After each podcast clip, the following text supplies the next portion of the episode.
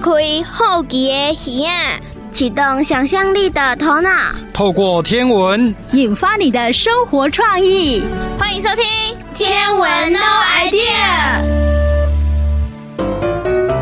大家好，我是米莲姐姐，我是月亮姐姐，欢迎收听《天文 No Idea》。哎，月亮姐姐，嗯、像嘉义市天文协会，呃，都一直在对我们小朋友们有做天文的教育，是不间断哎，现在已经几年了。第十二年哦，好，那大家呢最知道的就是说，你们会到国小去做晨光天文，嗯、对不对？对，是。今年的晨光天文现在好像也要开始上课了，对吗？嗯，没错，我们呃从九月中就开始做培训，嗯，哎，那到上个礼拜呢，就是要做试教，嗯，对，我们的呃就是这个教学呢都是很严谨，一定要经过我们辅导员的鉴定。是对，那经过我们认证之后呢，这些志工伙伴才能够进去学校，进入教室去教小朋友天文。好严格，所以大家都要背逐字稿，都很紧张。是是，对。哎，不过呢，呃，因为有这样的志工加入哈，还有我们嘉义市天文协会的推动啊，让我们很多的小朋友在早上呢可以上晨光天文的课程。那现在我知道说，不只是嘉义市的国小，对不对？啊，今年度还有哪些国小呢？嘉义县有吗？也有，还有台南市。一所国小，总共有二十一所国小哦。嗯，那可以透露一下这学期要讲哪方面的天文知识吗？可以呀、啊，我们的。主题很可爱，叫太阳系的小小兵。哦，你猜猜看？太阳系 对，讲一些太阳系的事情吗？对，小小兵哦。小小兵是你想想这种东西，猜猜看。嗯，对，猜猜看有哪一些？嗯，是一些行星吗？小行星，小行星。对，还有卫星，然后还有太空船这些人造卫星。对，他们都是小小兵。对，我们的单元名称还蛮特别。第一个叫做“行星守护神”，你猜猜看是谁？行星守护神。对，就像我们地球的守护神是月亮吗？对，就是在讲卫星哈。那第二个单元呢，叫做“小王子的家”。B 六一二，这个是故事嘛？那我们实际上在讲，就是他住在小行星上面，嗯、然后会特别介绍到蓝潭小行星。哦，是，对，是。哎、欸，我觉得很有趣哎、嗯。对，那第三个单元叫冥王星算什么？他 很可怜。对，哦、是对，这个单元就是特别讲冥王星是怎么被发现，然后怎么被除名的这样子。哦，对，然后第四个单。单元就叫做《太空狂想曲》，嗯，嗯，就是在介绍很多太空飞行器比较有有名的探测器。嗯、对，那我们每一个单元都会做很多有趣的教具，嗯、让小朋友去玩游戏这样子。哦，是，哎、欸，听你这样介绍之后。嗯我觉得我自己很想听，谢谢谢谢 V 玲姐姐。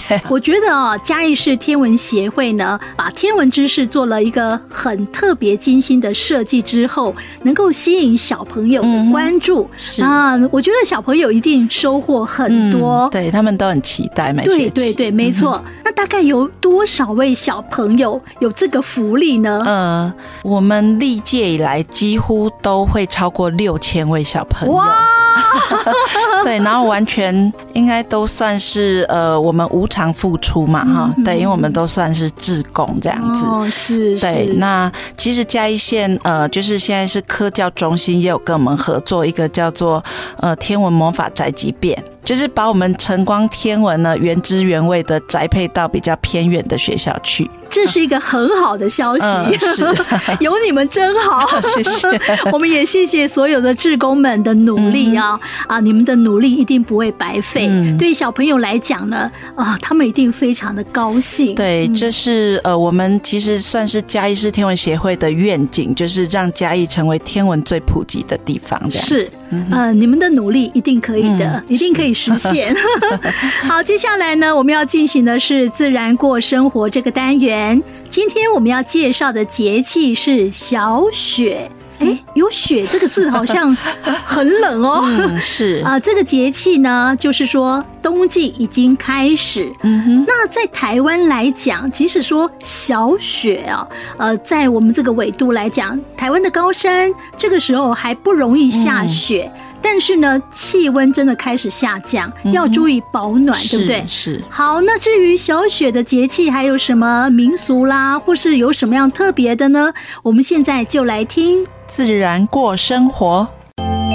欢迎收听老妈的生活智慧，自然过生活。绿蚁新醅酒，红泥小火炉，晚来天欲雪。能饮一杯无？雅雅，你是要找哪位好朋友喝一杯呀？妈咪，你就别开玩笑了，我都还没满十八岁，怎么可以喝酒啊？这是我们今天联络簿上的一首诗，要背给家长听。我正在复习呢。嗨，妈咪是在逗你的啦。不过呢，这首诗呢，还真是符合现在的季节呢。哦，让我猜猜。是不是跟下雪有关呢？没错，很聪明哦。到了小雪这个节气了，虽然呢，我们呢都能发现呐、变冷了之后啊，我们要穿上换季的衣服喽。但是呢，因为我们在台湾，即使呢在高山上，我们还是很难看见下雪的情景呢。看来我们赏雪之旅还要再等等了。嗯，对呀，这个气候呢正在转变。古人说呢，小雪有三候，红藏不见。天气上呢，腾地下降，闭塞而成冬。就是说呢，在这个时候呢。会雨下的比较少，所以呢比较难看见彩虹。阳气上升，阴气下降，彼此呢就互不相交。所以啊，在小雪这个节气呢，大地呢就会比较没有生气，也就进入了冬天哦。好难懂哦，那是什么意思啊？嗯，我们用现代比较科学的说法呢，就可以解释成入冬之后呢，比较少下雨，即使下雨了，也很难呢会有空气当中水滴折射成阳光，然后形成彩虹的机会。那所以少了太阳光的温暖，能量呢就不断的往空中消散，所以呢北方呢就有了更多的冷空气，而且呢时不时呢就往南方移动，导致呢大地是一片的寒冷，所以呢我们渐渐的就可以感受到寒流来袭的威力喽。哦，北方就会冷到下雪了嘛？那那个时候不就等于有个室外冰箱？想起来就觉得好有趣哦。说不定只要直接把东西晾在外面就可以保存了耶！是啊，你知道吗？古人们呢，确实是有个方法呢，用这样来保存丰收之后的食物哦，那就是腌菜。这个腌菜呢，不但能保存得久，还能够为接下来的春节做准备哦。例如说啊，腌肉啊，腌香肠啊，腌菜呀，呃，这都是呢，这个时候呢要准备的食材哦。所以呢，民间就有那种说法。冬腊风腌，蓄以御冬的习俗哦，将剩下来的肉跟蔬菜用另外一种的形式保存起来，吃起来呢也别有一番风味哦。我吃过有腌过的肉，吃起来特别的香，真的很特别。而且啊，你知道腊肉呢和我们的至圣先师孔子还有一些渊源哦。这个以前的腌肉。腊肉啊，有个特殊的名字呢，就叫做束修，就是以前呢学生见到老师呢要给的见面礼，就是学生缴的学费哦。这个孔子呢，为了让普通的老百姓都有机会接受教育，所以呢他就决定呢不要收很高的学费，他就说啊，自行束修以上。无未尝无会焉，所以呢，只要每位学生呢带着愿意学习的心呢，自己准备速修，他就愿意收他当徒弟，尽心教学哦。就是因为呢，他有教无类，所以呢，就被我们后人呐、啊、一直尊敬着。孔子真的很伟大。在那个时候，能当他的学生真的很幸运，很幸福。没错，那再说到小雪这个节气啊，也是我们台湾传统的各个村落进行谢平安祭祀的时候哦。谢平安是谢谢人家保佑我们都平平安安的意思吗？是啊。大家啊，为了感谢神明呢，这一年来的保佑，还有呀，要庆祝呢这个五谷丰收，除了演歌仔戏啊、布袋戏啦，来感谢神明，还会准备一些像嗯安菇桂，还有寿面这些素菜的贡品呢，给神明哦。哦，这个我也知道，就是在路边，然后面对庙里的大荧幕，他们会播放一些歌仔戏的影片。嗯，不止如此呢，他们有时候呢，甚至是把整个戏班子都请到庙里面来表演。你的观察力很好哦。以前呢，真的呢，就是请人上台表演歌仔戏和布袋戏。那可是现在呢，因为呢，越来越少人停下来看了，所以呢，有的时候呢，就干脆呢。变成播放影片，有一点可惜。既然这样的话，妈咪，那以后看到路上有歌仔戏或布袋戏的话，我们就停下来看看吧。真不希望这样的传统消失。嗯，好啊。那下一次有机会呢，我们就一起呢到我们庙口的文采店，一起来看看歌仔戏和布袋戏，好不好呢？好。接下来我们要进行的单元是历史上的他。今天要介绍的是帕西瓦尔·罗威尔，他是美国的天文学家和数学家。哎，月亮姐姐，嗯、刚才私底下听你说他很有钱，嗯、是不是？是 多有钱？他是商人，可是他盖了一座那个罗威尔天文台，是很有名的。哦、是、嗯，那天文台很大，这样子。哦，那你说哈佛大学的董事长是他弟弟吗？是，他是呃出生在波士顿的罗威尔家族，嗯，然后他是哈佛大学董事长的哥哥哦。哦，那他本身也是毕业于哈佛大学。是，嗯，好，那他也是一位作家。嗯、哇，罗威尔他的身份好多元哦，斜杠，斜 杠。好，那他在天文方面还有什么样重要的贡献呢？嗯，他比较有趣的事情是说，他曾经把火星上的那个沟槽、嗯、凹槽呢，他把它描述成运河，所以让外界误以为有火星人，上面有人呐、啊。对，是，嗯、呃，其实不是啦。嗯，对，后来证实不是，就是了。哦、嗯，了解。对，那他也建立了罗威尔天文台，然后要去寻找一颗 X 行星。那后来是在他去世十四年之后，终于就是被呃一个美国的天文学家叫克莱德汤博发现的这一颗就是冥王星。哦，对，所以他对冥王星的发现也是很有贡献的哦，是都有关联的哈、嗯。好，那还有什么样的贡献呢？我们现在就来听历史上的他。哲学家也是天文学家，中国的天文学家跟西方的天文学家研究的是一样吗？让我们一起来看看历史上的他做了哪些事吧。老师。今天我们要飞去看哪一位天文学家嘞？我们去看因为火星运河而摔了一大跤的天文学家帕西瓦尔·罗威尔。哦，嗯，今天就让我来设定历史上的他时空飞船吧。嗯，时间西元一八五五年，地点美国波士顿，人物历史上的他帕西瓦尔·罗威尔。设定完毕，出发。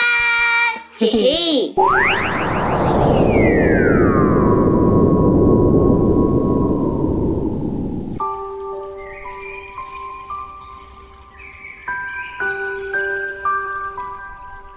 西瓦尔·罗威尔，全名帕西瓦尔·罗伦斯·罗威尔，西元一八五五年出生，是美国的商人、作家、数学家和天文学家。他来自一个富裕的大家族，以优异的数学成绩从哈佛大学毕业。大学的时候，展现出了他对天文学的高度兴趣哦。毕业之后，他经营一家纺织厂。几年之后呢，他开始到日本和韩国等地方去游历。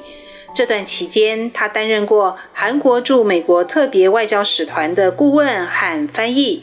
也把他在日本生活的观察和经验写成了学术讨论性质的书籍哦。一八九二年，罗威尔当选美国艺术与科学院院士。隔年，他结束游历，返回美国。哦，这趟旅行的收获很多耶！是啊，回国后，他投入天文领域，一直全职工作到过世。他自掏腰包，选定在亚利桑那州旗杆市的火星丘上兴建罗威尔天文台。这是一座专业的私人天文台，他以研究火星而闻名，也观测过金星。晚年转向搜寻海王星外的 X 行星哦。罗威尔的天文成就主要有三项：第一，它让大家知道，专业天文台要兴建在偏远、光害最少、空气干燥、海拔至少两千一百公尺高的地方，因为那里的大气相对稀薄。星象宁静度高，图像品质会最好。第二，它建立了一套让后人有机会可以发现冥王星的程序和环境。第三呢，是罗威尔，他是在卡尔萨根之前，美国最有影响力的行星科学普及者。诶，嗯，你这样想好了，在卡尔萨根的科幻小说出现之前，罗威尔是影响科幻小说最大的人。哦，罗威尔跟卡尔萨根一样写好看的科幻小说吗？不是的，是罗威尔认定火星上有人工运河，让科幻小说有有趣的题材可以写。啊，火星上真的有运河吗？没有，没有。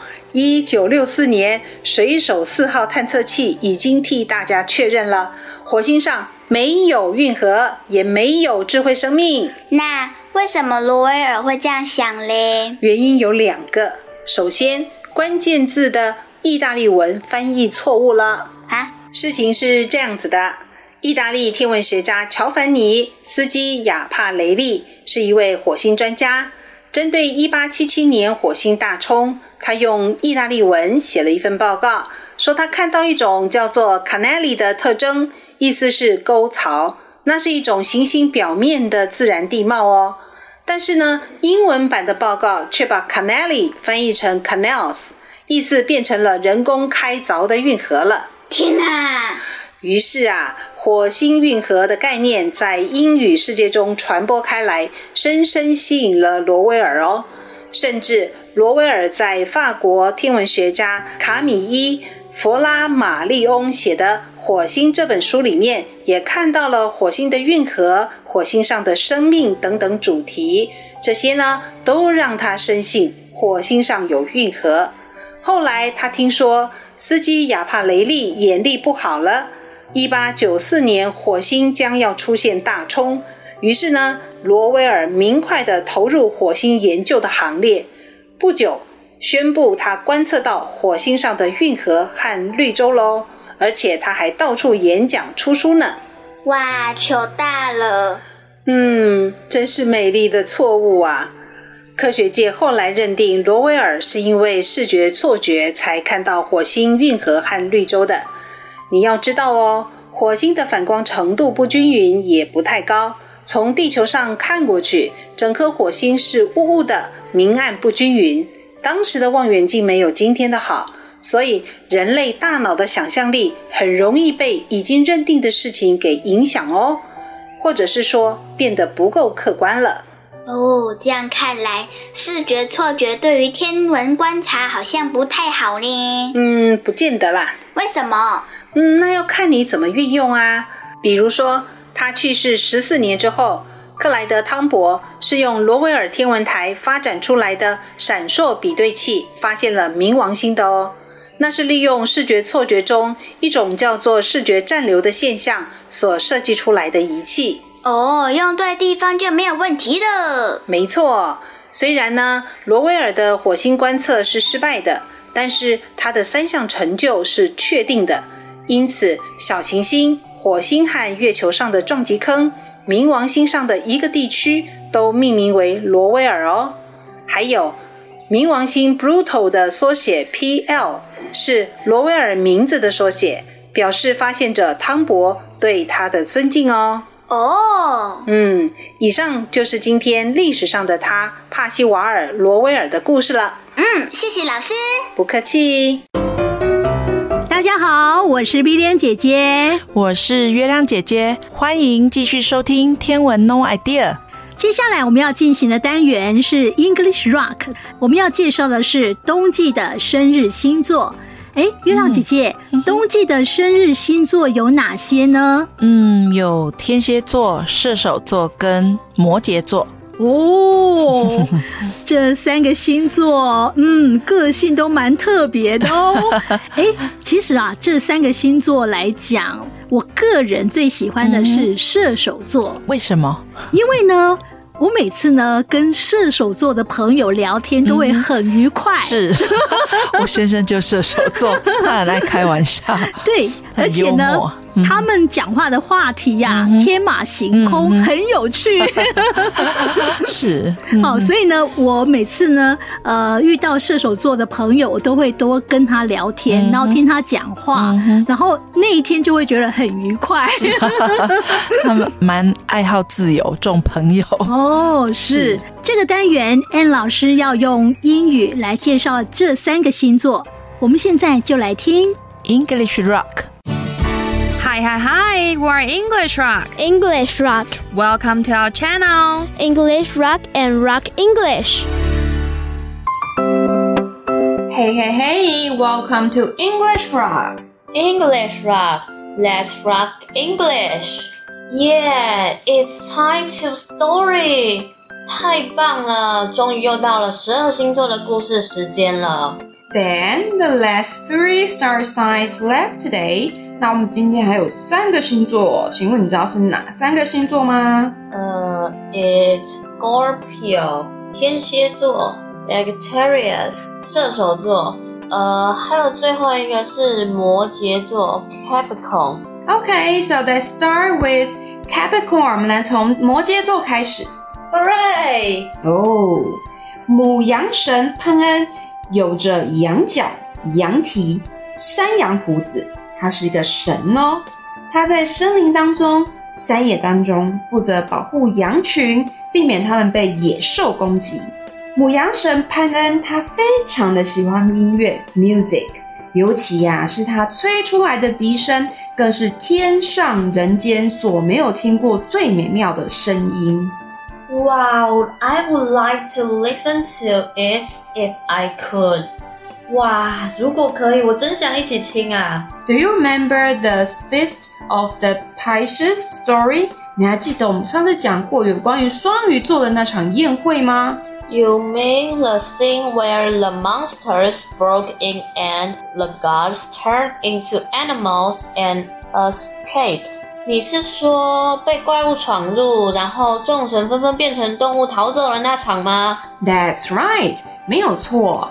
那一天呢，母羊神潘恩就是负责演奏的神。当潘恩洋洋得意吹奏的他最拿手的笛子的时候，那时候那个可怕的声音突然传来了，然后出现了一个又高又大的 monster 怪物。所以啊，众神呢害怕被怪物攻击，纷纷变成了不同种类的动物，躲藏了起来。That nasty monster is so annoying. 那个讨人厌的怪物好烦哦！是啊，But 但是吹得正忘我的潘恩，他完全没有发现这个可怕的怪物出现了。等到他发现的时候，已经来不及逃了。眼看着这个 monster 一步一步的接近，潘恩很慌张的情况下，他也变成了一条 fish 鱼，并且跳入了尼罗河当中。可是啊，谁知道他太过紧张了，他只有下半身变成鱼尾巴，上半身还是山羊的样子。最后，他就以这个形象被升到了天空当中，变成了摩羯座。That's so funny, interesting, right？很好笑吧？Not so lucky for the next star signs, though。可是下一个星座就没这么幸运了。Which star sign is it？是哪个星座这么倒霉呢？It's Taurus，它是射手座啊。The entire Centaurus，整个半人马族呢，except Chiron，除了凯龙以外，were very warlike，都十分的喜欢打仗，and savage，而且很野蛮。Chiron was also elected as the leader of the Centuris，。那凯龙呢，也因为他非常有智慧，而被推举成半人马族的族长。Chiron has a disciple named Hercules。海克力斯呢，正是凯龙的弟子。He went to visit Charon and his centaurs friend one day。有一天呢，他去拜访凯龙跟他的半人马族朋友，但是海克力斯不小心触犯了半人马族的禁忌 taboo，so they got a fight。所以呢，他们就开始打斗。Is Hercules the hero who must pass the twelve trials？海克力士是那位必须经过天后希拉十二项考验的英雄吗？Yes, the twelve trials, or you can say the twelve tests. 对啊，就是那十二个考验啊。你可以讲考验叫做 trials，或是 tests 都可以。Hercules is famous for his bravery. So the centaurs were killed and injured a lot. 你说的是对的，而且呢，因为他十分的骁勇善战，所以呢，整个半人马族 centaurs 死伤不少啊。凯龙为了阻挡这件事情，他无意间呢被海克力斯的毒箭所射到，海克力斯十分的难过，因为那个毒呢就是用九头蛇它的毒血所制作而成的。根本无药可解啊！最后凯龙就死了。宙斯呢，把可怜的凯龙就放到了天空当中，就形成了射手座。Poor Chiron，可怜的凯龙。That's right，没有错。So this also tells us not to be impatient。所以这也是要告诉我们一个故事，不要老是这么意气用事，这么的没耐性。Otherwise, there will be something terrible happen，否则就会发生像这种无可挽回的后果啊！唉，OK。So here comes the final story of the twelve star signs。所以我们十二星座最后的压轴故事来喽！Wow, it's Scorpio，是天蝎座吗？That's right, it's Scorpio。没错，就是天蝎座。天蝎座呢，其实是来自于一个非常英俊而且年轻的青年，他叫奥利斯。他又高大又帅，而且力气很大，又很会 hunting 打猎。他在战场上呢，也是所向无敌。但是呢，他的个性 personality 十分的 bad temper，十分的暴躁，而且呢，又很自大高傲，我行我素，想做什么就做什么。所以喽，所有的神都不喜欢他，They don't like him。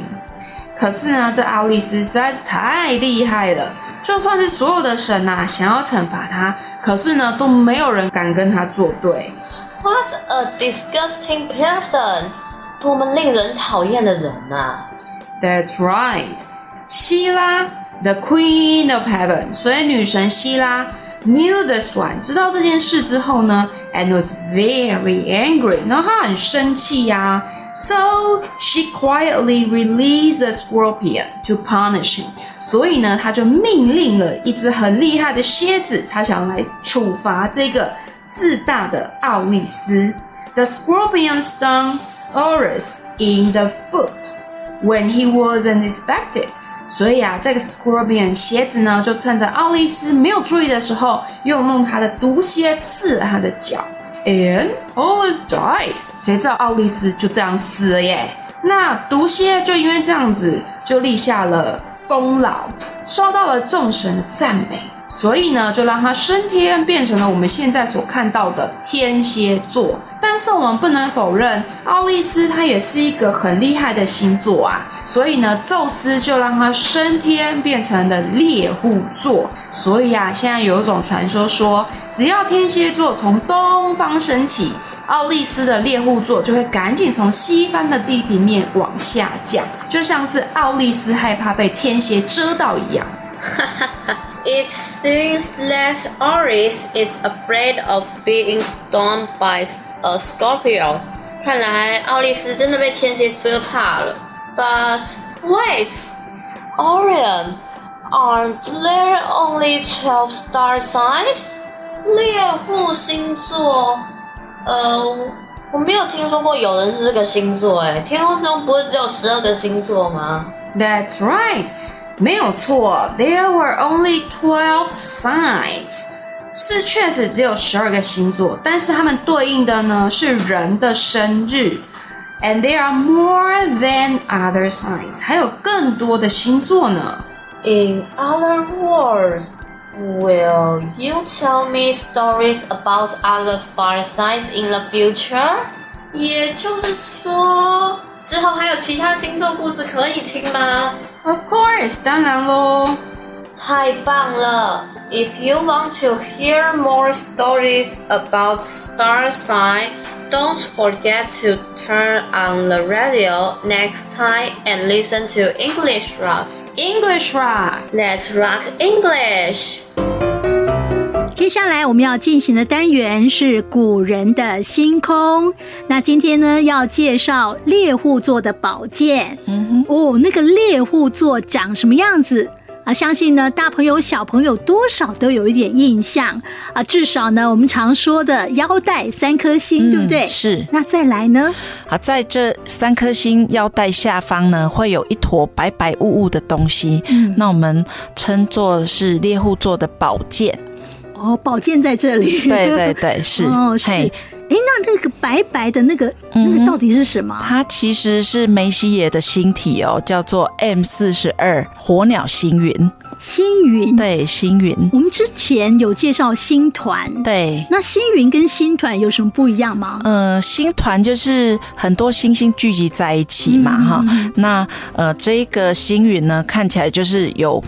雾状的感觉，嗯，就是如果说我们直接从那个一般的天文望远镜看下去，它就是一坨白白雾雾像棉花糖的东西。嗯，那可是如果用相机来接望远镜做长期曝光，可以看到就是呃像一只火鸟一样很漂亮的，就是很浪漫的这种星云。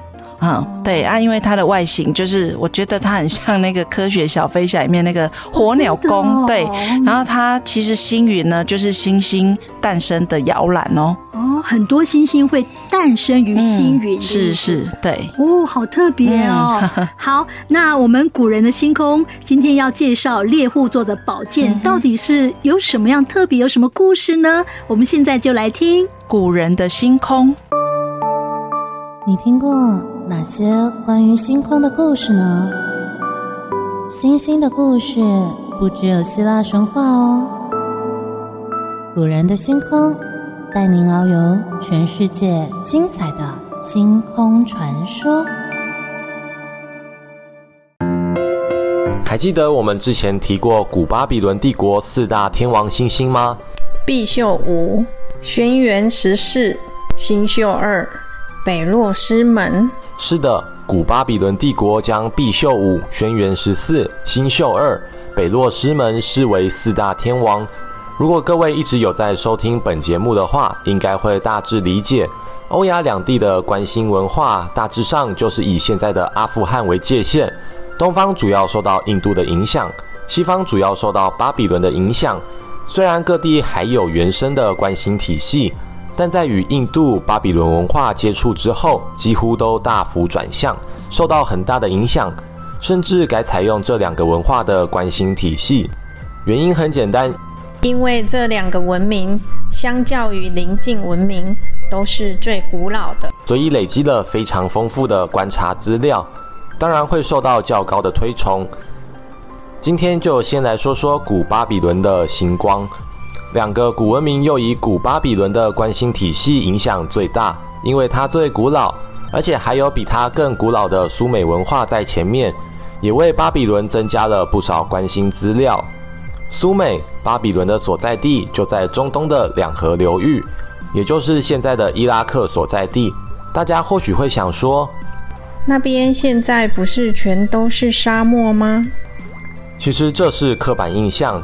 在距今大概一万年前，冰河期刚过去的时候，因为北方冰河融化，大量的水源经由底格里斯河与幼发拉底河，也就是有名的两河流域，从北方高加索山地区流下来，变成一大片美丽的平原，被称作肥沃月湾。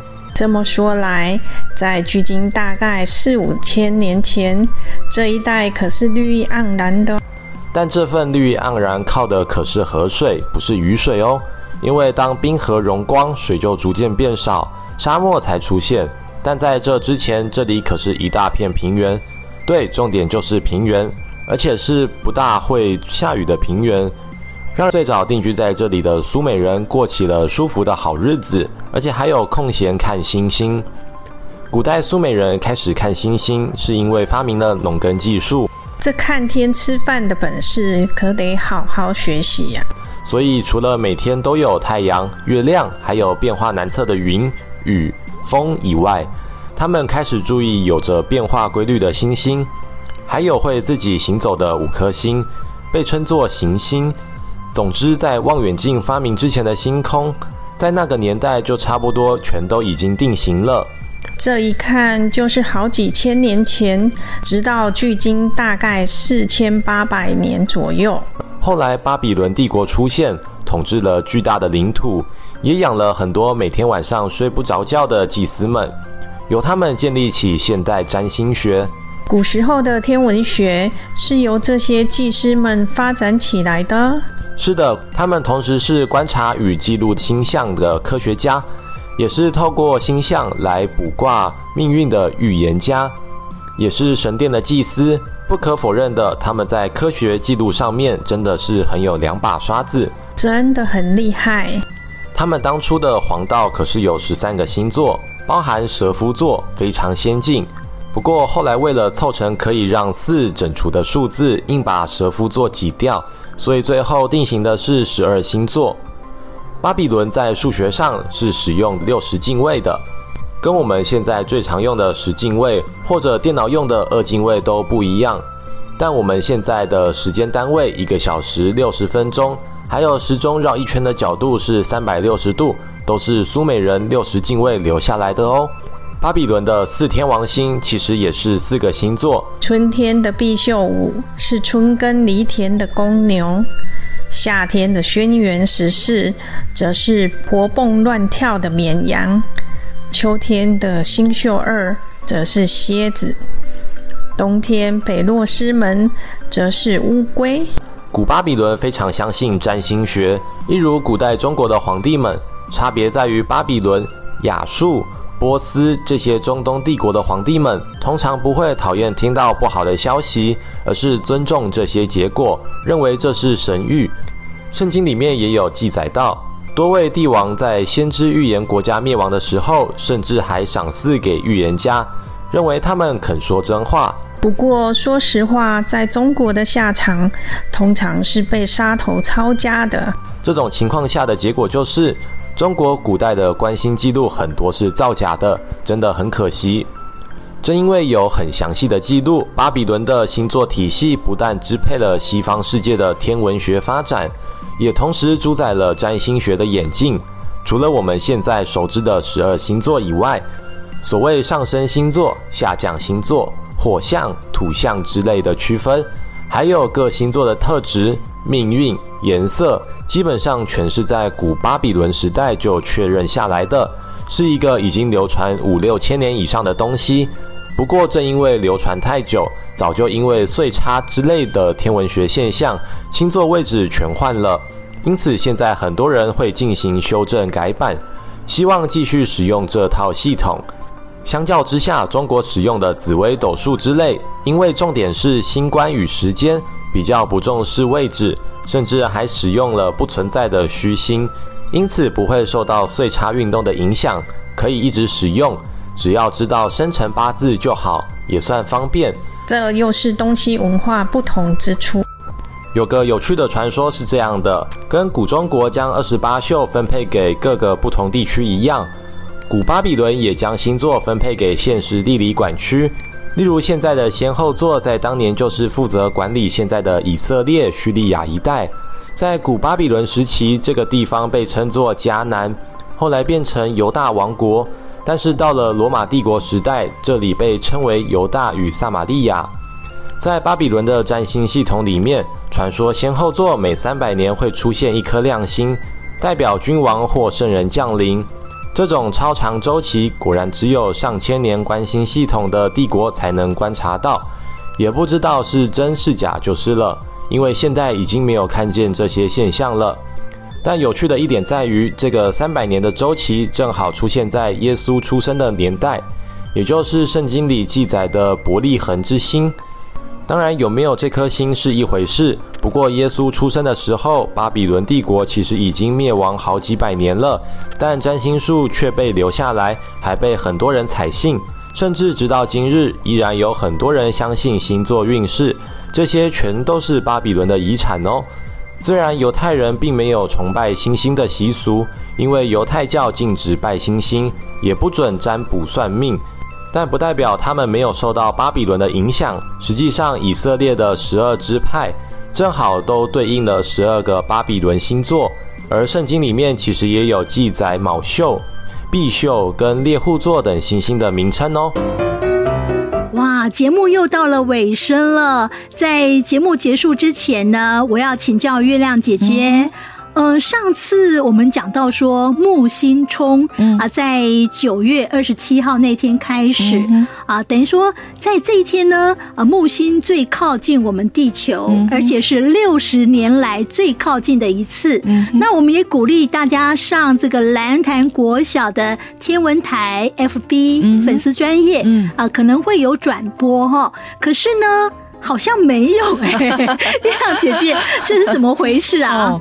呃，真是不好意思哈，因为后来跟南南国小的校长求证，然后他说会在这个礼拜四。哦，所以大家都还没有错过哦，是在这个礼拜四，嗯，十月六号的晚上。会做转播，对，就是晚上八点到九点，嗯嗯，那会由邱校长来做介绍，哇，嗯，然后会呃，就是让大家看这个很亮的木星还有土星。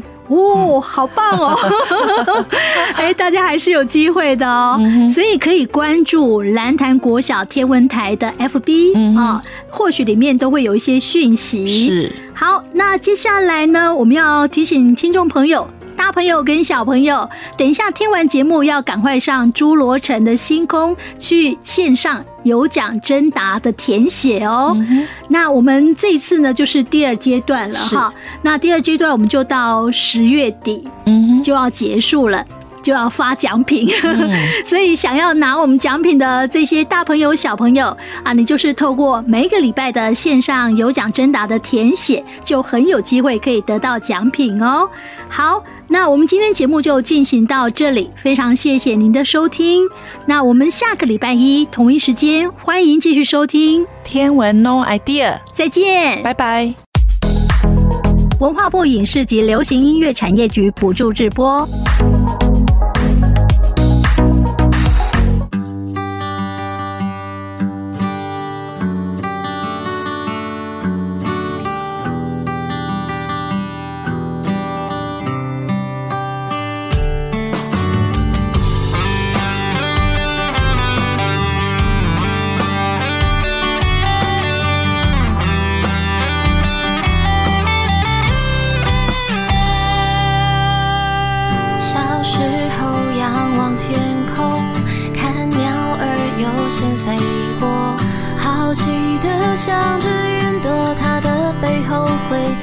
些什么夜空中满天星斗有一颗流星划过